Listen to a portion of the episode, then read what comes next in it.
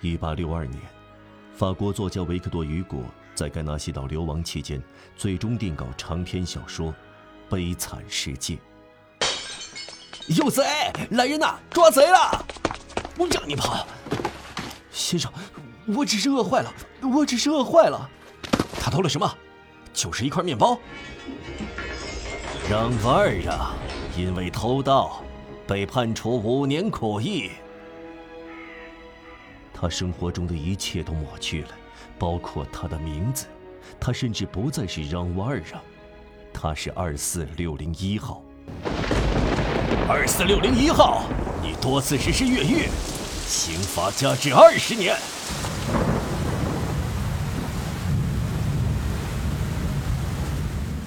电闪过去，黑夜重新降临。他在哪儿？他一无所知。哦，哦，什么？是这个撒旦？唉，是老太婆。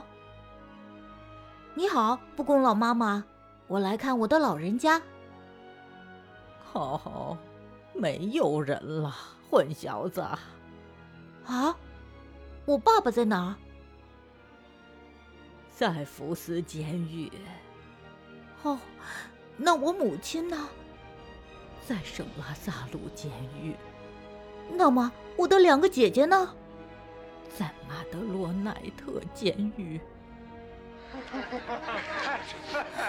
放开我！你们住手！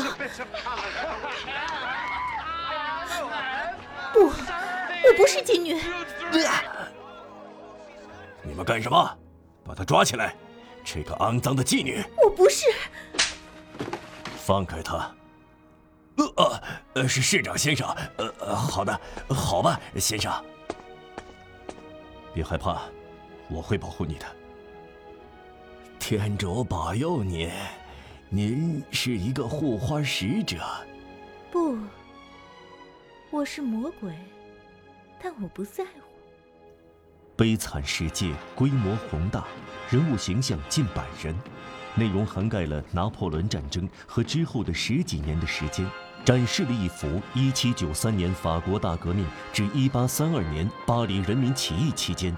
法国近代社会生活和政治生活的辉煌画卷，最大限度地体现了雨果在叙事方面的过人才华，是世界文学史上现实主义与浪漫主义结合的典范。你还不知道吗？要开战了！谁来统治我们？小说集中反映了雨果的人道主义思想，饱含了雨果对于人类苦难命运的关心和对未来坚定不移的信念。具有震撼人心的艺术感染力。死不算什么，活下去才是最可怕的。